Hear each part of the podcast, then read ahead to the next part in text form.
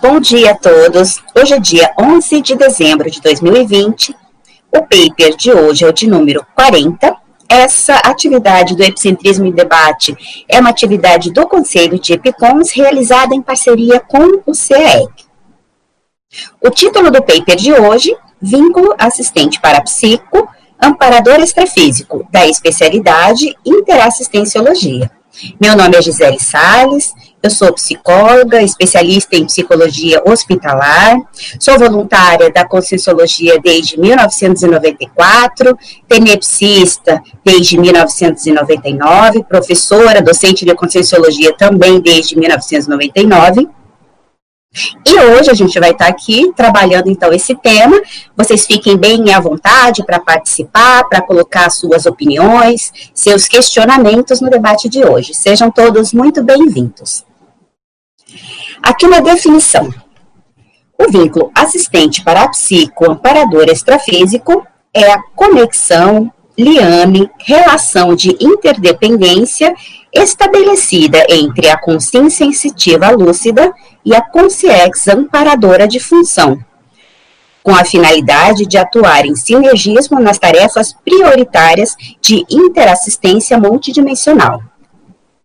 Na contextualização, vínculo. Nos trabalhos assistenciais, a qualidade do vínculo estabelecido entre a equipe intra ou extrafísica se reflete diretamente no resultado da assistência prestada, o vínculo da fraternidade entre os componentes é a maior força da equipe, seja Equipim ou Equipex. E é justamente sobre isso que nós vamos trabalhar hoje.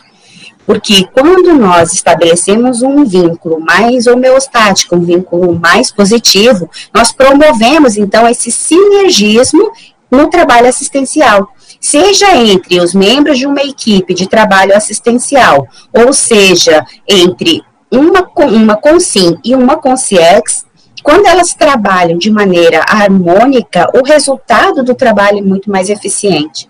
Então, por isso que sempre eh, a gente fala que vale a pena nós observarmos os nossos vínculos estabelecidos na vida diária. Então, por exemplo, você é uma pessoa que tem muitos amigos, você é alguém acessível para as pessoas, você tem disponibilidade quando alguém chega para você com uma demanda assistencial, porque isso tudo mostra qual é a qualidade do vínculo que você estabelece no dia a dia.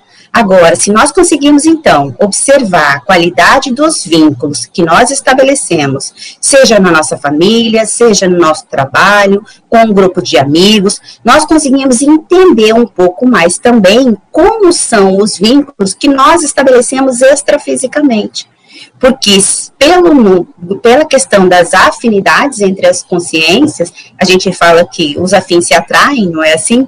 Nós conseguimos então mensurar qual é o padrão de consciex que nós nos afinizamos, né? Sejam consciências amparadoras, mais sadias, focadas na questão da interassistencialidade, sejam consciências mais doentes, consciências mais doentes. Então, quando a gente começa a olhar como é nossa manifestação na intrafiscalidade, nós já temos mais ou menos um pouco de noção de como são, então, os nossos vínculos e as nossas interrelações multidimensionalmente. Agora, aqui na casuística, involuntariado, no trabalho voluntário da conscienciologia, o preparo da equipe intrafísica e a relação de amizade estabelecida entre os pares nos reverbera nos vínculos extrafísicos e no saldo do grupo. Ou seja, é a mesma ideia da questão do sinergismo. Se nós temos, então, uma equipe de trabalho assistencial aqui na vida intrafísica, a conexão ou o liame que nós estabelecemos, então, com a Equipex, com a equipe extrafísica, ela vai, então, através da soma do nosso trabalho, da nossa energia, com o trabalho da equipe extrafísica, ter um resultado muito mais positivo. Ou seja, o saldo da tarefa que a gente realiza, ele é muito mais produtivo, ele é potencializado, então, a partir dessa relação de grupalidade. Aqui na enumeração, nós temos então na taxologia Dependendo da tarefa a ser desenvolvida, a CONSIM pode atuar conjuntamente com determinada consciência amparadora, a exemplo das oito elencadas. Ou seja, dependendo da tarefa que nós vamos fazer, da tarefa assistencial, é com uma consciex especialista técnica que nós vamos atuar. Da mesma maneira como acontece na dimensão intrafísica. Vamos é, colocar, então, considerar a questão do voluntariado conscienciológico. No determinado, é, determinada IC que nós voluntariamos, por exemplo, a gente desempenha várias tarefas. Né? Nós estamos, então, em várias frentes de trabalho. Dependendo da tarefa ou do setor que nós estamos atuando, é com um colega voluntário que nós vamos, então, realizar aquela função. Da mesma maneira, acontece na dimensão extrafísica. Então, se eu estou atuando, por exemplo, eu sou voluntária da Enciclosapiens, estou atuando na revisão de verbete, estou consolidando um verbete da Enciclopédia da Conscienciologia. O amparo de função vai ser um amparo de função técnico para aquilo que eu estou realizando. Se eu estou atuando, por exemplo, num curso de campo, a Equipex também vai ser uma Equipex especialista nessa função que está sendo desempenhada. Então, da mesma forma que a gente estabelece os vínculos aqui na dimensão intrafísica, nós estabelecemos também esses vínculos mais técnicos, profissionais, na interassistência junto às consciências. Agora, aqui na frase enfática. O autoposicionamento do assistente parapsíquico quanto à autocrítica realista e a primazia da recém continuada reafirmam a qualidade do vínculo estabelecido com o amparador extrafísico de função. Nos questionamentos, na condição de consimparapsíquica, qual a natureza dos vínculos pessoais estabelecidos com as consciências amparadoras nas tarefas interassistenciais? Tem investido no estreitamento do vínculo interassistencial com a Equipex, visando a conquista do epicentrismo consciencial lúcido? A gente coloca essas questões para a gente pensar e aprofundar um pouco mais né, sobre qual é de fato o investimento que eu estou fazendo em mim mesmo, é, quais são as recins que eu estou fazendo para que eu alcance, então, uma condição de epicentrismo lúcido, para que essa interação multidimensional na interassistência, ela seja o mais positivo possível, dentro daquilo que eu consigo manifestar nesse momento agora, nessa vida intrafísica. Aqui na bibliografia nós temos então quatro referências. Eu fico então à disposição de vocês. Obrigada aos amigos presentes hoje aqui na sala de debate e bom debate para todo mundo. Hernani, tem alguma pergunta? Tem sim, quiser. Bom dia a todos. É, gostaria de informar, então, para quem está acompanhando online, que vocês podem enviar suas perguntas lá pelo site Tertuliário. Tem o link lá para você fazer as perguntas diretamente, que já vai cair aqui para a gente. É, e se você está acompanhando também pelo, pelo canal do YouTube, basta você também, se preferir, pelo chat, que aquelas perguntas que forem direcionadas para a professora Gisele, a gente vai ser direcionado para a gente aqui, a gente coloca também para o debate. É, então, a primeira pergunta aqui, Gisele, vem de Curitiba. Bom dia, professora Gisele, debatedores dessa manhã. Tendo em mente a hipótese das dificuldades recíprocas, como podemos estreitar nossos vínculos como assistentes parapsíquicos e nossos amparadores extrafísicos, formando uma dobradinha muito coesa e harmônica? caso especificamente quanto ao amparador da TENEPS, mas os outros amparadores ocasionais de função. O incremento da nossa projetabilidade poderia estreitar esses laços? Olha, eu penso que com certeza sim. A projeção consciente, no meu caso, é um dos fenômenos que eu mais vivencio desde a infância. A primeira projeção lúcida mesmo é, que eu tive, rememorada, eu tinha cinco anos de idade. Aquilo foi muito impactante para mim, mas também me trazia muitas dúvidas sobre o que eu estava vivenciando, porque eu ficava me perguntando, mas como é que eu tô viva, né? Eu pensava assim, como é que eu tô viva, atuando, fazendo outras coisas enquanto eu tô dormindo, e a hora que eu acordo eu consigo continuar também da mesma forma. Então eu via, eu sabia que tinha é, uma experiência que era extracorpórea, onde eu me manifestava lucidamente, e aquilo era carregado de pensamento, de sentimento, e para mim era uma realidade.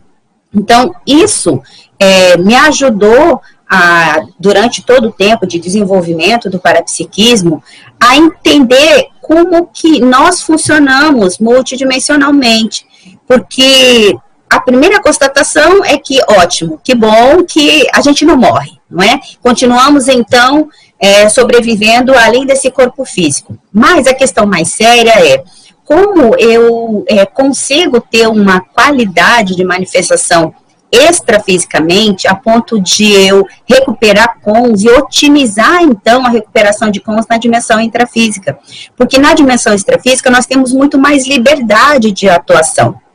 Então, a maioria das retrocognições que eu tive ao longo dessa vida foi justamente retrocognição extrafísica, porque lá nós temos muito mais, a gente não tem essa, esse restringimento a que nós estamos habituados, entre aspas, nessa dimensão. Então, a gente tem muito mais liberdade para poder acessar essas informações.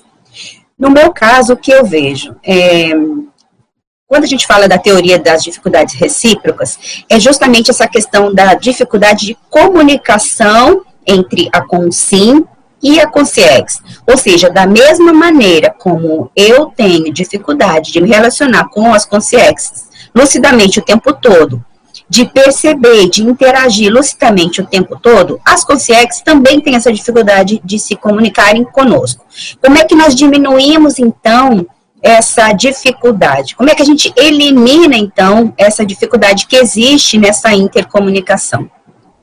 Um dos passos que eu utilizei para mim e que foi uma ferramenta muito útil tem relação com a questão das sinaléticas. Então, por exemplo, eu comecei a mapear quais eram as sinaléticas que apareciam, em que contexto elas apareciam e qual o significado delas. Porque não adianta a gente ter sinalética se nós não conseguimos decodificar o que significa aquele sinal.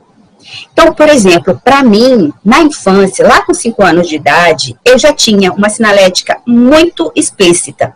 Eu já sabia, por exemplo, que quando aquela sinalética se manifestava, ou aquele sinal se manifestava, era um arrepio. Então eu falava assim, nossa, eu arrepiei. Né? Mas não era um arrepio de quando você está com frio, quando você entra é, em um ambiente é, em que tem mudança de temperatura. Não. Tinha uma característica específica e eu tinha certeza absoluta de que aquela sensação que eu tinha tinha relação com a presença de consciex. Também tinha uma sinalética onde eu conseguia perceber padrão do ambiente, quando o ambiente estava mais estranho, mais difícil, mais patológico, eu também conseguia decodificar isso. E assim, entre as crianças, às vezes até a gente brincava, às vezes alguém chegava para mim e falava assim: Gi, olha aqui para mim, você acha que tem consciex aqui? Tinha dia que eu chegava, que eu percebia, falava assim, tem consciex aqui, e ela não tá, e ela tá doente. Então, eu consegui identificar isso. Só que eu não sabia que isso era uma sinalética, mas eu sabia que era uma percepção. Agora, por que, que isso não me assustava? Essa identificação dessas duas sinaléticas que eu tinha, que era de perceber a presença de consciex e de perceber, então, o padrão que era mais nosográfico. Porque como a minha mãe é muito parapsíquica, então ela fazia esse desassombro para mim. E ela falava, não, isso faz parte, eu também percebo. Então, como ela também já tinha passado pelas mesmas experiências, sempre teve um perfil muito assistencial, então ela me ajudava a entender aquilo que acontecia comigo com muita naturalidade.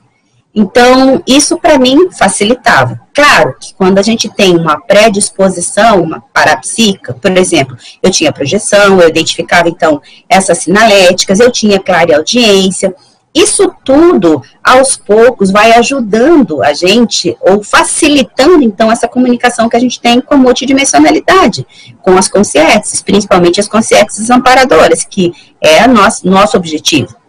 Agora, se eu não tenho isso muito bem mapeado, eu vou ficar, então, à mercê do ambiente ou do holopensene onde eu estou. A gente tem que olhar assim, quais são os caminhos ou quais são, é, quais são as suas predisposições. No seu caso, entende? No seu caso, qual é o predomínio né, de parapsiquismo ou dos fenômenos que você vivencia? Porque cada um vai achar um caminho diferente. Agora, independente de onde você vai, né, qual é o recurso, qual é o instrumento que você vai utilizar para você minimizar, então, essa dificuldade de comunicação com as consciências amparadoras, você tem que olhar quais são as sinaléticas que você já mapeou hoje. Então, eu no início, eu fiquei muito feliz quando comecei a fazer TENEPS, porque eu percebi, identifiquei a sinalética do amparador de função, sabia quando era, sabia quando ele chegava para poder, para TENEPS, e às vezes era bem antes do horário da TENEPS. Isso tudo foi me ajudando a entender quando era que chegava uma consciência mais homeostática, ou uma consciência específica de algum trabalho realizado comigo, e também quando tinham outras consciências que eram um amparo de função, mas de outras tarefas que eu fazia. Mas também me ajudou a perceber quando chegavam as consciências que estavam mais doentes, que estavam enfermas e que precisavam de assistência. Ou às vezes assediadores mesmo, que não estavam interessados em assistência. Agora, isso faz a gente ficar menos boboca na situação, nas interações que a gente faz, porque nós não estamos sozinhos, nós estamos acompanhados, né, entre aspas, o tempo todo, dependendo da nossa pensanidade. Por isso que eu falei lá no início, dos afins se atraem, é mais ou menos isso daí. Então, se você começa a perceber e a valorizar, principalmente isso, valorizar as suas para-percepções, e registrar tudo aquilo que você vivencia, você vai ter, então, com o tempo, um leque de sinaléticas e de experiências que mostram para você qual é o significado de cada uma delas. Agora, no meu caso, como eu citei, a questão da projeção consciente é muito séria. Por quê? Porque vamos considerar que eu estou vivenciando determinada situação que tem uma assistência em curso. Essa assistência, então, me traz alguma sinalética, seja de amparador, sejam das consciências envolvidas, sejam das consciências envolvidas também. E esses padrões que aparecem, então, durante essa assistência em curso, são registradas por mim. Se eu tenho a possibilidade, então, de ter uma experiência de uma projeção consciente, eu posso ir direto à fonte e checar se todas aquelas anotações, se todos aqueles registros, as análises, principalmente do que eu fiz das experiências que eu vivenciei, porque a questão da autocriticidade é super importante nesse contexto, não é só o que você observa e o que você registra, mas a análise que você faz desses registros. Eu posso, então, na projeção consciente, constatar verificar se o caminho, então, da análise que eu fiz está coerente ou não está coerente. No meu caso, isso facilita muito o trabalho. Então, por exemplo, se eu estou numa atividade é, de assistência, estou num curso de campo, por exemplo, e eu tenho clara audiência durante o período que eu estou lá. Eu anoto aquilo, vejo todas as informações que estão ali, tudo que eu capto e registro. Aquela informação está ali. Se eu tenho a possibilidade de ter uma projeção dentro desse campo e constatar tudo aquilo, eu tenho a possibilidade de aprofundar aquela informação, entende? Então, nós tiramos muito mais partido daquilo que nós vivenciamos. Então, o que, que isso mostra, pelo menos no meu caso? É que não dá para a gente ficar acomodado com as percepções ou com os fenômenos que a gente vivencia dentro do parapsiquismo. Por isso que eu coloquei é, algumas vezes aqui dentro desse paper a questão da recim, e de essa recim ser continuada. Porque se a gente chega em determinado patamar, e aquele patamar evolutivo onde nós nos encontramos, ele já nos ajuda na sustentação do trabalho que nós estamos, por exemplo, fazendo agora, nesse momento, eu tenho que pensar que eu estou num processo evolutivo. E se eu tenho a oportunidade, então, de ter lucidez de tudo isso que está acontecendo comigo nesse momento agora, eu tenho a possibilidade, então, de alcançar novos patamares evolutivos. Então, a recém continuada vai me dar suporte para que eu consiga, então, mais para frente, assumir um nível de assistência muito maior do que eu consigo hoje. Isso vai catalisar, então, a recuperação de cons. Porque se nós estamos, então, com a questão do restringimento intrafísico, limitados temporariamente em relação a tudo que nós somos, porque nós não lembramos de tudo, de todas as outras experiências que nós tivemos nessa vida intrafísica, nós não lembramos, por exemplo, de todas as informações que nós vivenciamos no curso intermissivo, por exemplo, ou tudo que nós realizamos durante o período de intermissão, é, entre uma vida e outra, no período que nós estávamos na dimensão extrafísica enquanto conscientes, se nós não temos hoje essa, essa capacidade de rememorar tudo isso, a partir do momento em que nós fazemos então esse autoinvestimento, nós ajudamos a diminuir esse gap que existe entre o que nós nos manifestamos hoje e aquilo que realmente nós somos. Ou seja, nós vamos recuperando os cons paulatinamente. Então, quanto mais eu investir no meu parapsiquismo, mais eu vou recuperar cons, mais eu vou me aproximar da minha autorrealidade. E isso vai se refletir no trabalho de assistência que a gente vai fazer. Vai se refletir, então, nessa comunicação com as consciências amparadoras. Nós vamos, então, favorecer essa intercomunicação com as consciências amparadoras. Ok, Ana? Terezinha? Bom dia a todos, parabéns, professora Gisele, pela temática, né, que é muito interessante. Ali no item afinidade, me chamou muito a atenção quando você fala a partir da afinidade entre as consciências, né, tanto homeostático quanto nosográfico, que são definidos pela pensinidade.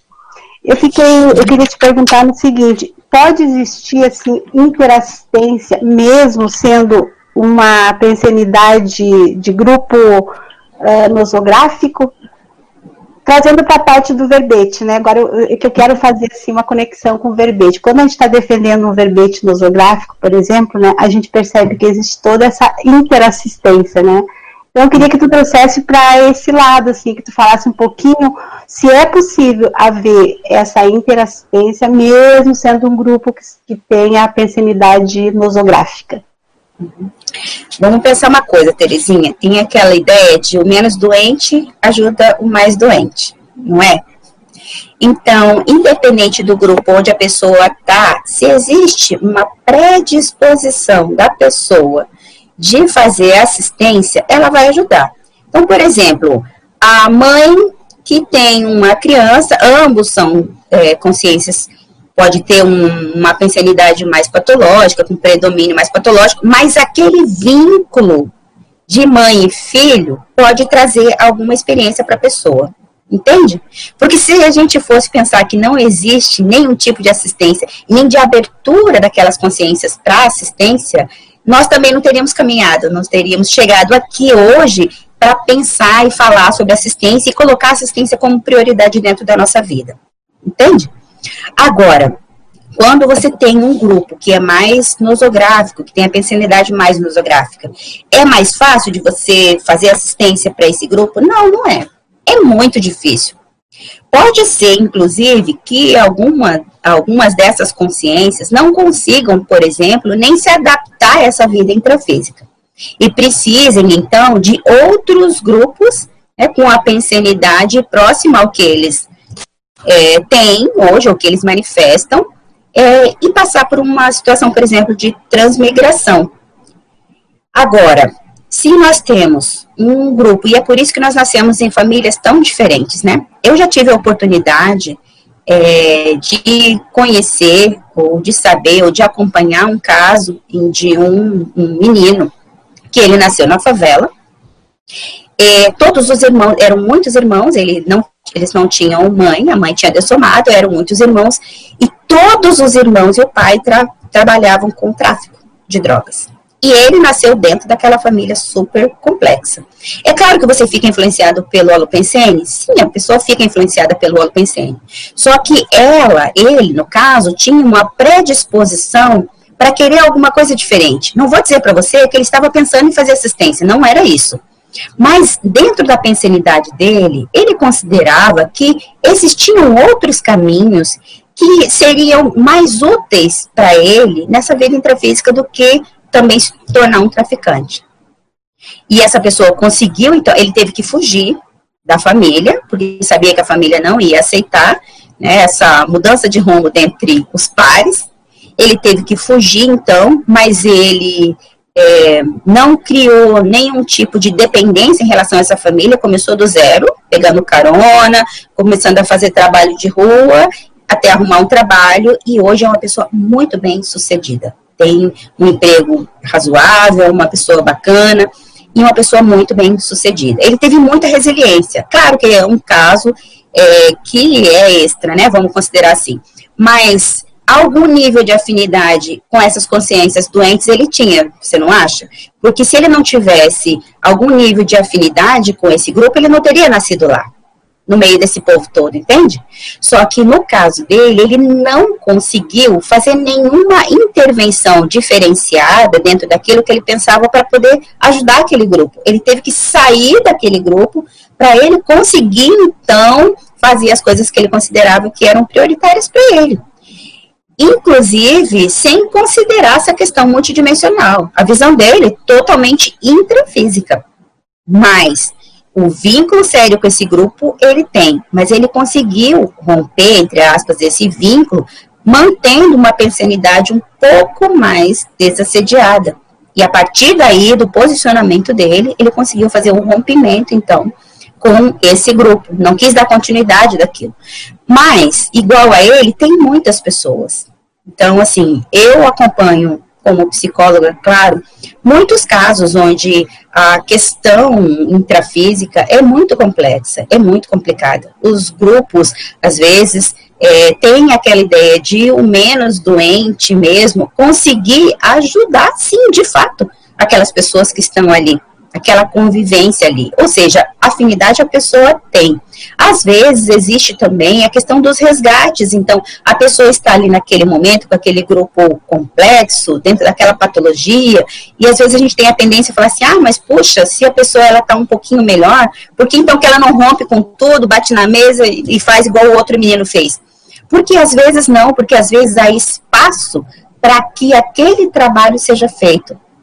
Então, aquela pessoa que está um pouquinho mais lúcida, a gente fala que são os assistidos. São aquelas pessoas que às vezes chegam no trabalho e elas não conseguem fazer muita coisa pelo outro, mas elas conseguem fazer autoassistência. Elas conseguem se manter mais desassediadas e elas conseguem fazer com que esse bem-estar íntimo que elas alcançam ajude, então, a esse grupo onde ela está inserido. E às vezes a tarefa dela é essa mesmo às vezes ela se dispôs nessa vida intrafísica a ajudar esse grupo. Tá tudo certo.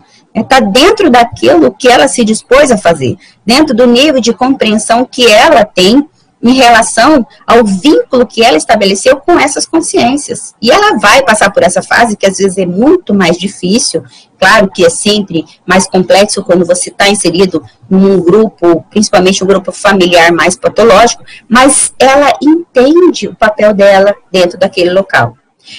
O problema é quando a pessoa ela tem um pouquinho mais de lucidez e ela está num grupo que é mais complicado e ela sucumbe, então, à patologia do grupo. São a questão das mimeses. Então, a pessoa, ela está num grupo que é mais beligerante, ela já tem essa tendência beligerante, mas ela tem um pouquinho de lucidez maior por causa de alguma outra vida em que ela teve um saldo mais positivo. Mas só que quando ela está ali dentro daquele grupo mais patológico e ela não faz nenhum movimento de reciclagem intraconsciencial, ela pode sucumbir ao holopensene. Então, ela desvia daquilo que ela poderia fazer nessa vida intrafísica, porque ela fica totalmente imersa naquela mimese dispensável. Então, a pessoa ela tem um passado na arte. Eu tenho um passado na arte já tenho algumas rememorações de algumas vidas em que eu estive na condição da arte. Nessa vida, eu tive essa possibilidade. A minha primeira faculdade que eu fiz foi na arte. Eu entrei na Universidade Federal para fazer artes plásticas. Porque era minha tendência natural. Desenhar é muito fácil. Mexer com qualquer coisa da arte era sempre muito fácil. Só que quando chegou um semestre antes de eu me formar, eu tive uma projeção lúcida, uma projeção retrocognitiva, onde eu rememorei desde a Idade Média, eu fazia isso daí. Então, eu já tinha algumas vidas que eu trabalhava com teatro. E isso para mim era muito fácil, muito natural. Então, entrar na arte era um caminho tão fácil, entende? Mexer com as emoções no teatro era uma coisa muito tranquila para mim, porque era uma amnésia, ou seja, eu já tinha feito isso. Só que eu também tive a possibilidade de verificar em outras retros que eu tive. Então, o que, que eu fiz? Eu rompi com a questão da arte. Eu me formei, fiz aquele semestre, peguei o meu canudo e falei assim, não vou trabalhar mais com isso. Mas, na, na, na arte, eu encontrei na minha sala, estudava comigo, uma menina que levou a projeciologia lá para Campo Grande. Então, eu tirei partido daquilo, da experiência que eu tive durante esse período. Mas eu já sabia que aquilo não era para mim nessa vida, entende?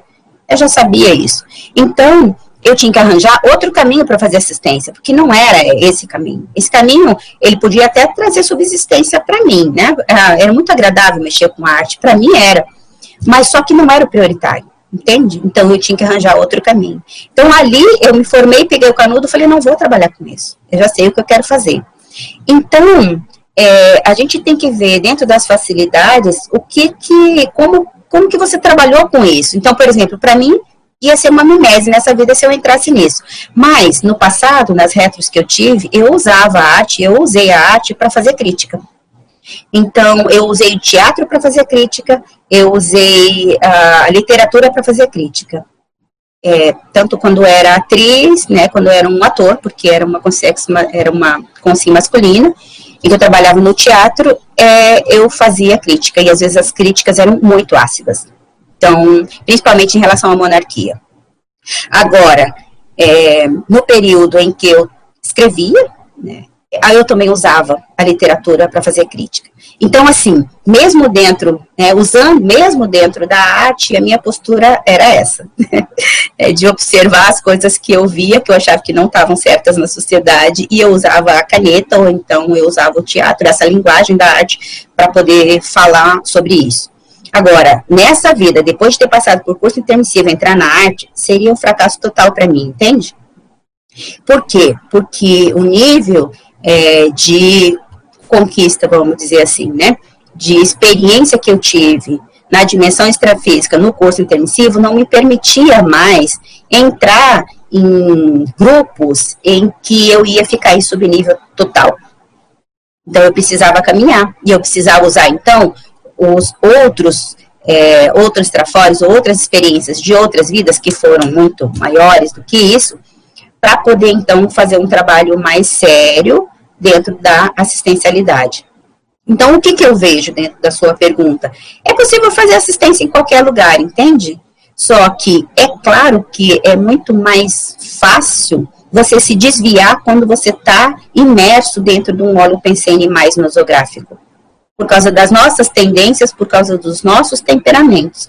Mas é possível também, por meio da resiliência da própria pessoa, de superar tudo isso daí. Eu vejo muitas pessoas que superaram tudo isso daí e que estão no trabalho, estão fazendo o melhor que elas podem. E às vezes elas são intermissivistas, escolheram nascer dentro daquele grupo para fazer as recomposições que precisavam ser feitas mas as pessoas ficam o tempo que elas precisam e depois elas vão fazer o que é prioritário. Sem romper o vínculo, entende, Terezinha? Não significa necessariamente que você vai romper o vínculo com as pessoas. Não significa isso. Às vezes sim, às vezes a pessoa vai ter que romper o vínculo, mas não necessariamente. Às vezes ela vai se distanciar daquele óleo pensene para que ela consiga, então, produzir mais, fazer mais assistência e através do exemplarismo dela, ela conseguir assistir aquelas pessoas ou aquele grupo.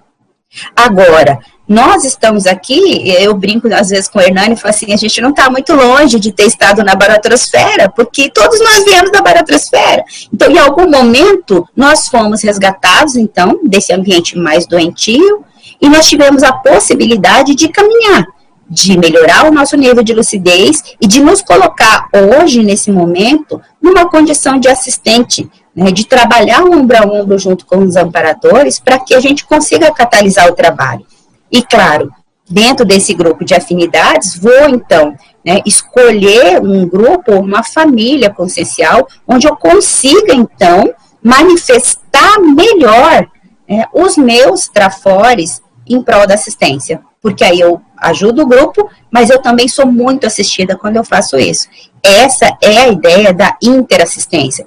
Então, não só aqui entre os pares, entre as consins, onde eu estou nesse momento agora, mas também os vínculos com as consciexes, né, os vínculos que eu estabeleço com as consciexes. Agora, tem que pensar outra coisa também. Muitos desses vínculos com as consciexes não foram feitos agora, entende? Não é porque você está nesse trabalho específico que você está fazendo agora que você tem aque, aquela assistência daquele amparador extrafísico. Esse amparador extrafísico pode ser seu amigo de muitas vidas, entende? Pode ser que você tenha muito o laço de, de amizade com essa consciência, muito mais forte, muito mais próximo do que com qualquer consim que você se relaciona hoje.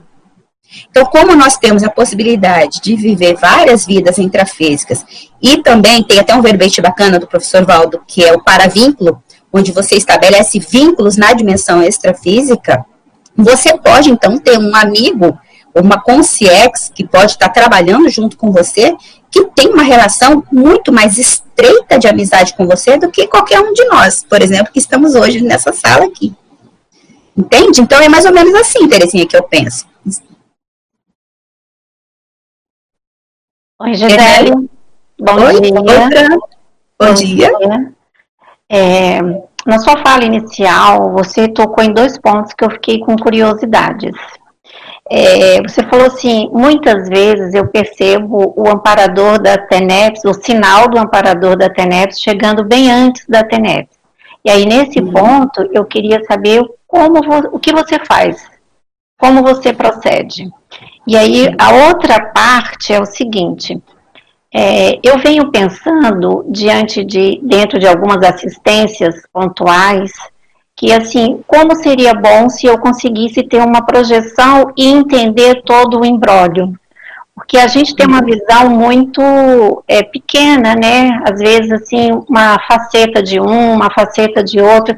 E eu fico olhando e pensando assim, gente, o que está realmente acontecendo? Quais são os vínculos e os paravínculos né, é, extrafísicos que está agora formando esse cenário intrafísico.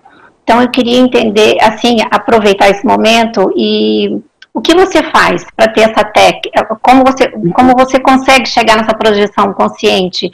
Você evoca os amparadores da pessoa? Você, qual é a técnica que você usa? Porque isso está me faltando, entende? Olha, Fran, em relação à primeira pergunta, é, no início, é, quando eu comecei a identificar quando o amparador da TENEPS chegava, era geralmente próximo da TENEPS. Então, assim, ah, cerca de duas horas antes da TENEPS, eu percebi a presença dele. Eu falava, nossa, mas você é muito pontual, eu não posso atrasar, porque senão vai ficar um pouco chato, né? Então, eu percebia que ele chegava pela sinalética que eu identifiquei na, durante a TENEPS. Outras vezes não. Outras vezes teve determinado período de tempo em que era assim. Faltava uma hora certinho para começar a TENEPS, eu já percebia a sinalética. Aí eu falava, opa, já falta uma hora para TENEPS. Entende? Outras vezes, estava é, é, chegando perto da TENEPS, eu percebia a presença dele. Só que com o tempo, o que, que começou a acontecer no meu caso? Eu já tenho 20 anos de TENEPS, mais de 20 anos de TENEPS. Com o tempo, eu comecei a perceber que ele chegava em momentos diferentes, não só antes da TENEPS. Só que quando eu percebi a presença dele, eu já sabia que tinha consciência para ser assistida e que muitas vezes aquela consciência ia ficar na minha, na minha psicosfera. Então, eu já até acho que já contei em um, um debate aqui do epicentrismo, mas teve uma vez que foi muito gritante para mim, foi muito explícito, porque eu estava no trabalho, isso já tem 17 anos. Eu estava no trabalho e eu percebi que tinha, no trabalho que estava acontecendo, é, tinha uma questão extrafísica bem complexa para ser resolvida, que tinha relação, então, com o meu chefe na época, e eu sabia que ele estava mexendo com coisa familiar que era muito brava do passado, né? E ele já tinha é, compartilhado comigo as dificuldades que ele tinha em relação à questão familiar. E em determinado momento eu percebi a presença de uma consciência, mas muito, muito, muito complexa. E aquilo veio para minha psicosfera e começou a me incomodar muito. Porque eu tenho uma sinalética, quando eu vejo que o padrão da consciência é muito é, complexo, muito patológico, muito enfermo, eu percebo que o volume de energia muda, começou a ectoplasta, então tu, tudo fica é, muito grande, então o incômodo também é grande. E eu percebi que aquela consciência toda desestruturada tinha sido é, escada por mim, estava na minha psicosfera.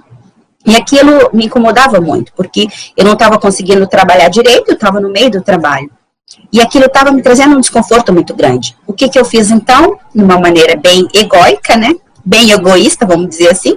Eu falei: ah, não, não, não dá para ficar com esse padrão, não, tá muito esquisito isso daqui.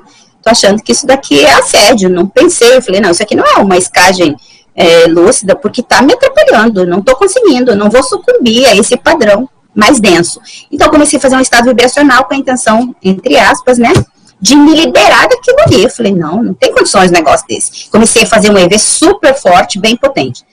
Aí, o amparador da TENEPS chegou para mim, na clara audiência, e falou assim, não adianta. Ele vai ficar aí até o momento da TENEPS. Então, aí você imagina a vergonha que a gente fica, né?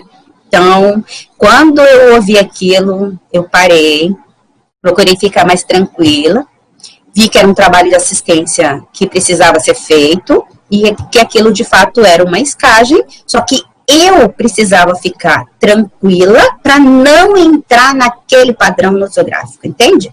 Então, o problema não era da Consciex, nem do padrão que a Consciex estava. O problema era meu. Eu é que tinha que ter competência para lidar com aquela situação. Mas que bom que mesmo estando com aquele desconforto todo que eu estava percebendo por causa daquele padrão mais doentio, eu consegui ainda interagir com o amparador extrafísico e entender qual era a condição que estava acontecendo ali. A partir daquele dia, é claro, né, daquele vexame que eu me coloquei, eu entendi que eu precisava ter mais competência para fazer a tarefa que eu estava fazendo. Eu trabalhei então o estado vibracional de uma maneira mais calma, mais tranquila, consegui minimizar aquele desconforto, mas não entrei mais, durante o resto do dia, não entrei mais naquela pensanidade mais doentia, entende? Mas por quê? Porque eu fiz o um movimento comigo. Então, eu consegui ficar tranquilo o suficiente para não entrar naquele padrão pensênico. A partir dali, Fran, eu comecei a observar qual era, então, decodificar um pouco mais, qual era o padrão das consciências quando eu fazia a escagem. E comecei a perceber também os momentos em que o amparador da TENEPS estava presente nessas escagens, entende? Isso, para mim, me ajudou muito. Por quê? Porque como eu já identificava o padrão do amparador da TENEPS, e comecei aos poucos a identificar o padrão pensênico, então, das consciências que eram trazidas, eu conseguia lidar melhor, então, com essas escagens. Só que com o tempo, e é claro, agora, depois de mais de 20 anos de TENEPS, isso hoje para mim é mais tranquilo. Por quê? Porque eu percebo que esse trabalho acontece 24 horas por dia. Não tem horário, entende? Então, você tá, às vezes você está fazendo determinada coisa que não tem nada a ver com assistência. Você está fazendo um trabalho profissional. Mas a gente percebe, às vezes, na relação que você estabelece com aquele cliente, assistência que chega para você ser feita. Por que, que isso acontece? Porque quando há predisposição nossa para fazer assistência, os amparadores tiram mais partido disso. Então, somos nós é que definimos. O livre-arbítrio é nosso. Então, é você que vai se disponibilizar, ou mais ou menos, para assistência. E quando você faz isso, o amparador da TENEPS, que, por que, que eu estou falando especificamente desse amparador nessa assistência durante o dia? Porque nós estamos com ele todos os dias. Então, nós temos uma oportunidade de estreitar esse laço maior com essa consciência, porque nós estamos todos os dias com ela. Então, é um amigo que você encontra todos os dias. Então, é um caminho quase que natural quando você começa, então, a melhorar esse vínculo que você estabelece com essa consciência, que está com você todos os dias. Então, eu vejo como uma grande oportunidade que nós temos, então, de diminuir a dificuldade recíproca, que é o que foi perguntado anteriormente, entende? Então, tirar partido disso é qualificar a sua própria assistência, o nível de interassistencialidade. Porque se uma consciência enferma é trazida para você, independente do horário do dia, e você percebe, então, e você identifica a sinalética do amparador da TENEPS, você já sabe qual é a assistência que está sendo feita.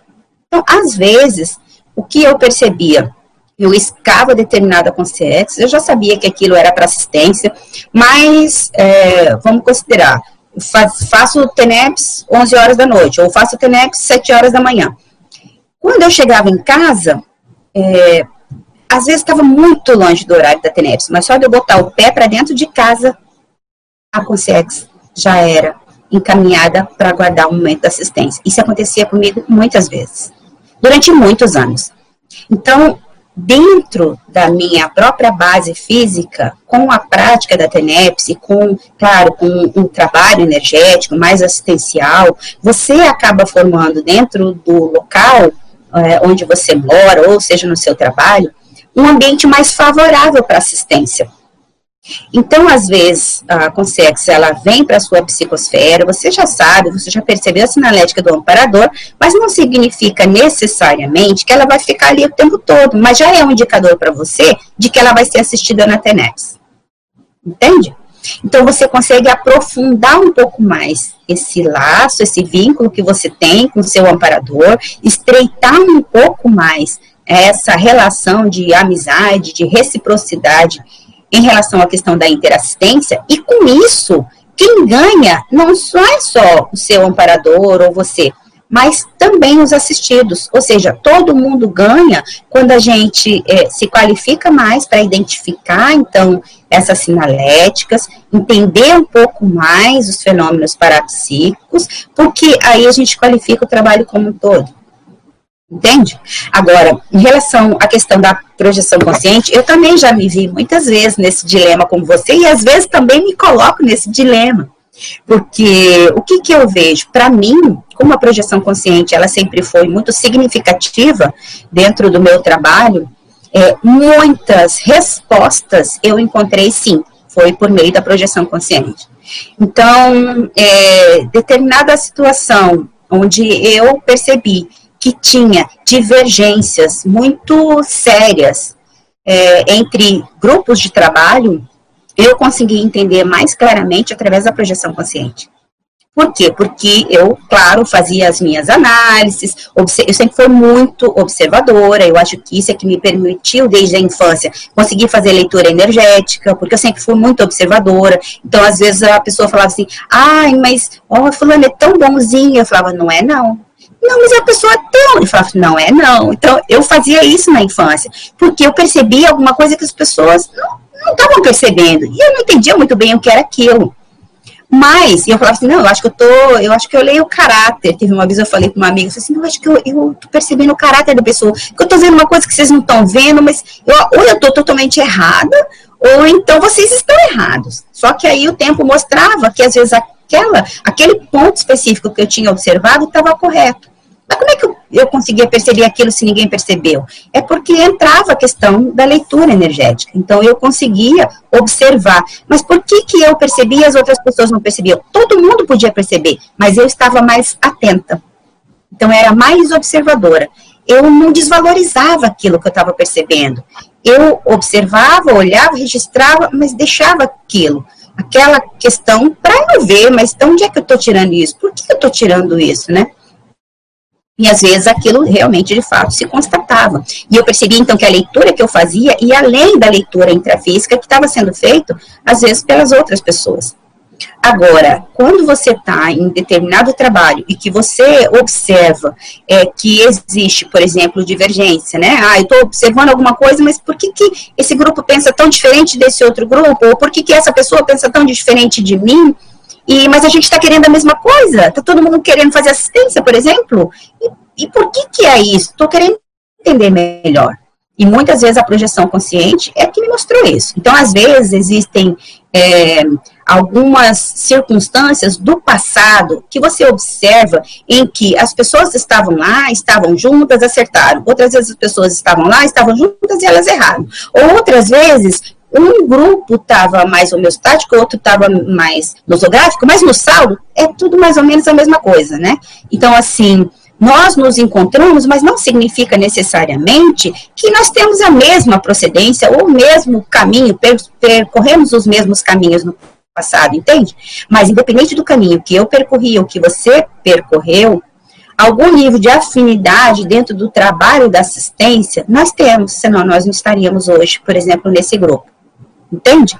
Agora, isso é que faz com que os laços, então, eles sejam estreitados mais homeostaticamente.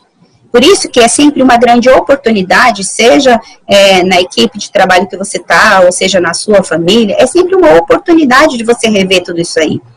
Para mim, quando não só a projeção consciente, mas principalmente a projeção retrocognitiva, me ajuda a esclarecer demais as coisas, a entender demais as coisas, entende? E com isso, a valorizar muito mais essa oportunidade agora. Porque eu sempre valorizei o trabalho em grupo, sempre. Isso já é uma coisa natural para mim, desde pequena. Eu sempre quis trabalhar em grupo, eu sempre quis estar junto com as pessoas, eu sempre puxava as pessoas para trabalhar junto comigo, mas sempre no nível de horizontalidade. Mas por que isso? Porque eu aprendi isso nas vidas que eu tive. Entende? Eu aprendi a fazer isso. Tem, tem relação com o que eu manifesto hoje, mas também com o que eu já fiz no passado. Então, isso para mim sempre foi um caminho mais natural. Mas também tem que me ajudar, e claro, a gente sempre vai puxar pelos trafores, a olhar quais são as dificuldades que eu tenho também. O que, que eu preciso mexer para poder melhorar, para entender melhor o outro, mas também para entender a mim mesma. Entende? Por quê? Porque quando a gente faz esse movimento, não adiantaria para mim, por exemplo, eu já tive algumas retrocognições, e muitas delas foram muito significativas. E todas elas foram muito didáticas. E é por isso que eu escrevi um verbete, eu publiquei um verbete sobre isso. Por quê? Porque elas não vinham gratuitamente. Ah, eu tive uma projeção. Aliás, eu nem queria. Eu nunca quis ter projeção é, retrocognitiva, porque eu falava, eu não, mas se eu tô hoje aqui ainda tem tanta dificuldade, eu quero saber lá do passado, não me interessa. Eu sempre tive essa postura. Mas as retrocognições sempre vieram para mim naturalmente. E todas elas tinham sempre uma relação muito estreita com alguma situação que eu estava vivenciando que eu precisava entender. Então, eu entendi laços familiares, em várias retrocognições que eu tive com esse grupo familiar que eu tenho hoje, alguns positivos, alguns negativos, mas no saldo, claro, mais positivo. E, com muitas pessoas hoje é, que eu conheço e que eu atuo no voluntariado, eu já tive retrocognições, algumas em que nós estávamos né, em convergência, outra que nós estávamos totalmente distanciados. Mas o que, que eu vejo disso tudo? É que todas elas me trouxeram é, uma possibilidade grande de avaliar, então, essa circunstância, esse evento do passado e avaliar hoje. E ainda me dão muito mais é, know-how, competência, para poder interagir de uma maneira mais saudável com todo mundo. E de é, colocar em prática aquilo que eu penso, de fato, que é grupalidade. Entende? Então, quando eu faço esse movimento de pensar em todos e tentar cada vez mais é, melhorar aquilo que não está bom em mim, dentro da minha manifestação, eu estou ajudando o grupo inteiro. Por quê? Porque o meu alupensene vai reverberar positivamente ou negativamente no grupo, quer queira, quer não. Então, quem decide de que maneira eu quero me colocar sou eu mesma. Só que quando eu faço isso, que eu coloco então o foco nesse trabalho mais homeostático, mais grupal, eu também favoreço a atuação dos amparadores. Eu me aproximo mais dos amparadores. E é claro, a gente vai se espelhar em quem? Né? Em quem está mais lúcido. Então, eu vou olhar, eu estudo muito, eu gosto muito de estudar. Então, assim, eu sempre pego os livros do Valdo e vou olhar lá. E eu estava comentando essa semana, até com o Hernani, sobre isso, porque eu me lembrei, essa semana, não sei porquê, mas eu me lembrei de um momento, porque no início da conscienciologia, é, eu atuava em Campo Grande, Mato Grosso do Sul, e lá as coisas não eram muito fáceis, e logo que eu conheci a conscienciologia, eu já assumi o voluntariado. E, as, e, a gente tem várias pessoas diferentes, tem alunos diferentes que chegavam, tinham professores diferentes que chegavam, e a gente sempre observava as opiniões de todo mundo, estávamos todos aprendendo, ainda estamos todos aprendendo. Mas, para mim, era muito importante quando eu pegava os livros e eu ia olhar, mas vem cá, mas o que o professor Valdo falou exatamente sobre isso aqui? Por quê? Porque aí eu ia olhar, naquele momento ele estava muito mais lúcido do que eu. Então é claro que eu ia me espelhar em quem estava mais lúcido. E o que o professor Valdo escreveu, que está tudo lá, serve como base para a gente analisar, olhar, verificar e colocar em prática e testar passar pelos experimentos. Se ele chegou a essa conclusão, como é que ele chegou a essa conclusão? Isso procede, não procede? Como é que eu avalio, né? Isso tudo. Mas, na verdade, traz uma base para que eu possa, então, me espelhar e ver, mas, poxa, então, se tem consciência que chegou à condição de evoluciólogo, tem consciência que chegou à condição de serenão, todo mundo pode. Qual é o caminho que eu vou decidir, que eu vou traçar para isso, então?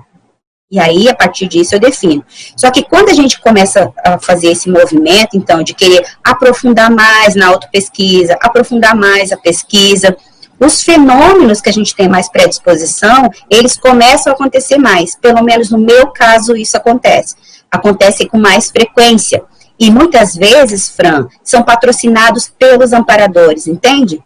As projeções retrocognitivas que eu tive, que tinham relações é, com raízes mais profundas, que mexiam com a questão de grupo. Todas elas, no meu caso, foram patrocinadas pelos amparadores. E a maioria delas eu tive projeção de consciência contínua. Entende? As mais sérias que eu estou falando. Agora, isso mostra que os amparadores têm interesse que a gente melhore. Então, se eles têm interesse que a gente melhore, é claro igual um professor que vê que um aluno dentro de uma sala de aula está se aplicando, né? Ele está ele tá investindo no aprendizado que ele está tendo, ele está tirando mais partido, ele não está ficando numa situação de comodismo, ele está indo atrás da informação. O que, que o professor faz? Ele dá mais subsídio, ele dá mais ferramenta para que aquele aluno cresça. Ele não vai fazer por ele, mas ele vai dar instrumento para que ele cresça, ele vai indicar mais referência bibliográfica, ele vai dar mais tarefa, ele vai investir mais naquele aluno. Da mesma forma, especificamente os amparadores com a gente. Então, se eu estou me qualificando no meu trabalho da TENEPS, por exemplo, eu estou investindo, os amparadores também vão junto com a gente, porque vão pensar que eles estão, nós estamos ombro a ombro, mas como eles estão na dimensão extrafísica, eles têm possibilidade de estar mais lúcidos do que nós. Entende? Então, se você tem interesse em entender melhor por meio de uma projeção consciente, se você estiver fazendo um caminho homeostático, pensando na assistência para todos, é muito mais fácil dos amparadores te ajudarem. Agora, ficar esperando, ah, não, então tá, então eu vou colocar minha pensanidade super favorável para ajudar todo mundo e não vou fazer nada. Não, você tem que ver o que eu vou fazer eu vou, por exemplo, vir aqui para o CIAEC, vou fazer a semana inteira um laboratório da autopensenologia, eu vou fazer um laboratório da autoproexologia, eu vou fazer os cursos que têm relação com essa temática que envolve, então, esse grupo que eu estou querendo entender. Eu vou aplicar técnica projetiva com regularidade para que eu tenha, então, uma projeção lúcida. Você tem que fazer o seu movimento. Entende? Nós temos que fazer a nossa parte para poder ajudar, então, a gente a ter um pouco mais de competência para acessar aquela informação, porque ficar sentado esperando também não vai adiantar. E assim, mas eu estou com as intenções tão boas, eu estou querendo ajudar, por que os amparadores não desencadeiam, então, uma projeção lúcida? Isso não funciona, entende? Pode funcionar lá quando a gente chega né, no trabalho e que os amparadores estão querendo que a gente fique lúcido para ver, olha, você tem uma realidade que não é só realidade intrafísica, pode até nos ajudar nesse momento, mas a partir do momento que nós já temos todas essas informações que nós temos hoje, nós temos que fazer a nossa parte, não tem outro jeito. Esse é o caminho, entende? Muito obrigada, Gisele, ajudou muito. Obrigada. É, nós temos aqui várias perguntas é, se dá tempo de você responder pelo menos algumas delas, né, talvez não todas. Uhum. mas é, a primeira aqui, então, vem de Belo Horizonte. Entendo que a TENEPS é um grande facilitador para diminuirmos o gap entre o que somos e como nos manifestamos nessa vida humana, é, pela evocação da auto-para-procedência, como você cita no item autoconsciência. Aproveitando o OpenCN do Fórum da TENEPS, poderia comentar, se possível no contexto da sua casuística pessoal? Sim, é, é bem isso mesmo. A TENEPS, para mim, é um grande laboratório. Amanhã eu vou estar apresentando um curso sobre TENEPS, a gente vai estar de manhã e à tarde. TENEPS, autoconsciência multidimensional interassistencial, justamente para a gente aprofundar sobre isso. Então, lá a gente vai ter a possibilidade de falar estreitamente sobre a TENEPS, e aí envolvendo vários vínculos, né? Não só esse vínculo do amparador, com o tenepsista. Então, a questão da proexis, a questão da autoparaprocedência, é, a questão evolutiva, interassistencial. Então, tem vários temas que nós vamos trabalhar dentro da questão da autoconsciencialidade. Então, se você tiver a oportunidade, vai ser muito bem-vinda. Mas, em relação a isso que você está colocando, eu vejo, sim, no meu caso, o trabalho é, diário da TENEPS foi sempre um grande propulsor. Então, o trabalho da TENEPS é, essa foi uma senha muito importante para mim, quando eu cheguei na Conscienciologia. Então, quando eu fiz a primeira vez, o primeiro curso, que eu assisti a palestra do IPC lá em Campo Grande, e eu fiz o primeiro curso, que eu ouvi a palavra TENEPS, para mim foi uma senha muito significativa. Quando foi falado o que era TENEPS, eu tive certeza absoluta que era aquilo que eu pensava, e eu sempre pensava durante a adolescência, que era o que eu queria fazer e que eu já tinha tentado fazer. Só que eu não sabia como, mas eu queria e eu fiz um exercício durante um ano inteiro de doar as minhas melhores energias para as consciências doentes. Eu fiz isso durante muito tempo, durante exatamente um ano. Só que quando completou um ano, isso na minha adolescência, eu falei, eu acho que não é isso tem alguma coisa que não está muito certa. Eu queria ajudar, mas eu não quero ter nenhum vínculo de religiosidade, nenhum ranço. Eu acho que isso não está certo. Eu acho que eu não preciso é, ficar evocando nenhum tipo de oração para poder fazer isso. Tem que ter um outro caminho. Então, quando eu ouvi sobre o conceito de TENEPS, eu tive certeza absoluta dessa ideia inata que eu tinha e que aquele trabalho seria, para mim, nessa vida intrafísica, talvez a coisa mais séria que eu pudesse fazer. Claro, depois você vê o professor Valdo falar sobre o OFIEX, aí você já vislumbra, então, um outro patamar onde você quer chegar. Mas a TENEPS, eu me preparei durante quatro anos para fazer TENEPS. Por quê? Porque eu li o manual da TENEPS, li e reli, aliás, de vez em quando ainda leio de novo, eu sempre faço isso, e sempre acho alguma abordagem nova, alguma coisa que eu não pensei. E lá eu olhei todos aqueles pré-requisitos, tudo que o professor Valdo fala, e eu sempre considerava que eu tinha que começar a ter NEPS, como era um compromisso mais sério que eu iria assumir, então, até aquele momento, eu precisava, então, é, ter todas as coisas calçadas para que eu começasse aquele trabalho, pelo nível de importância e significado que aquele tinha para mim.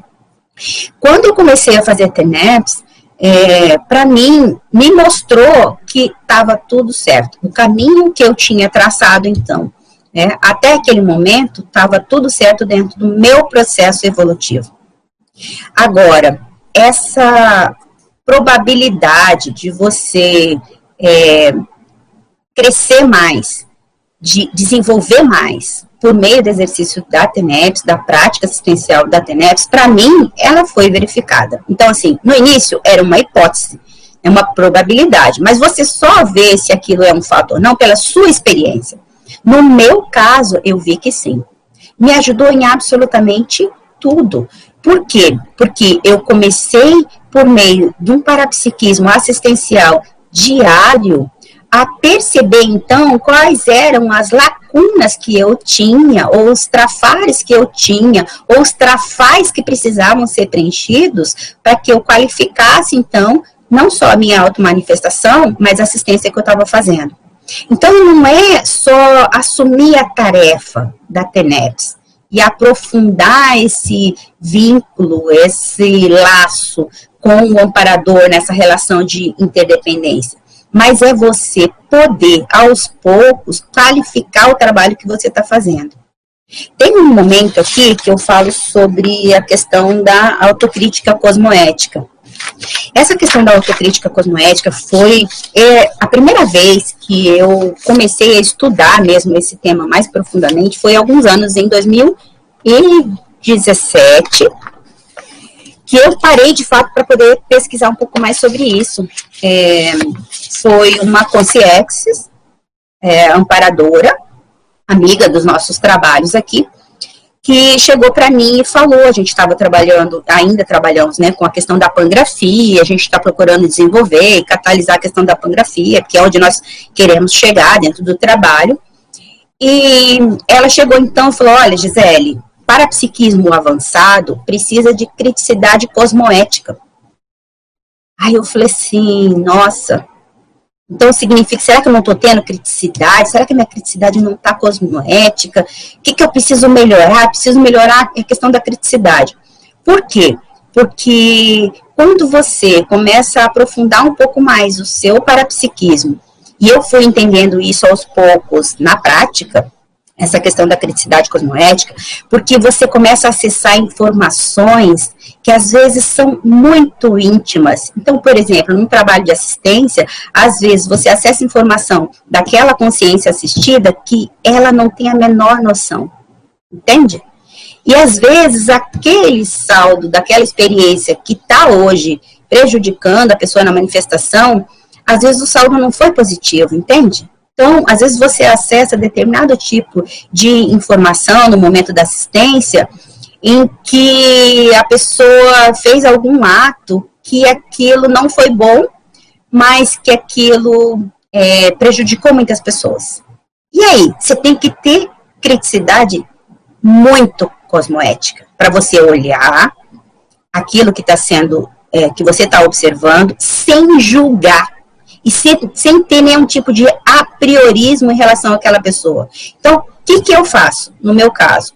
Quando eu me deparo, então, com determinada assistência que está sendo feita, seja intrafisicamente, seja extrafisicamente, que eu vejo padrão, eu vejo contexto, eu vejo toda a situação, eu observo, mas eu me coloco, de fato, na condição de observadora. Eu não vou julgar, eu não vou avaliar, não é meu papel fazer isso.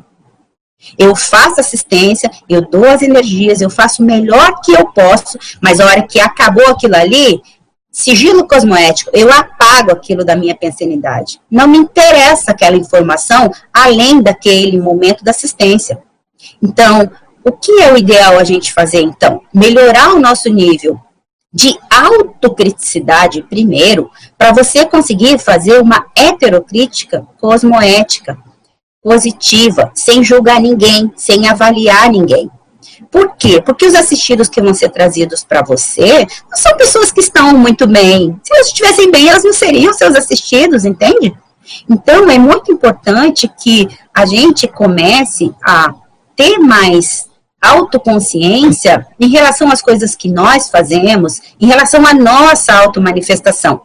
E aí, lembrando lá do manual da TENEPS que eu comecei a falar no início, uma coisa que eu observava muito e que está lá no manual da TENEPS, que o professor Valdo fala assim, você quer ser tenepsista? Não pense mal de ninguém.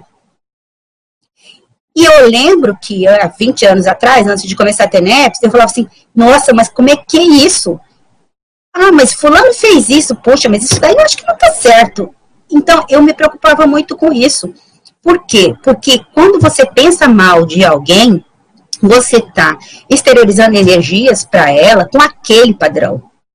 Se você está julgando, avaliando, às vezes a pessoa julga, avalia e condena a pessoa, condena.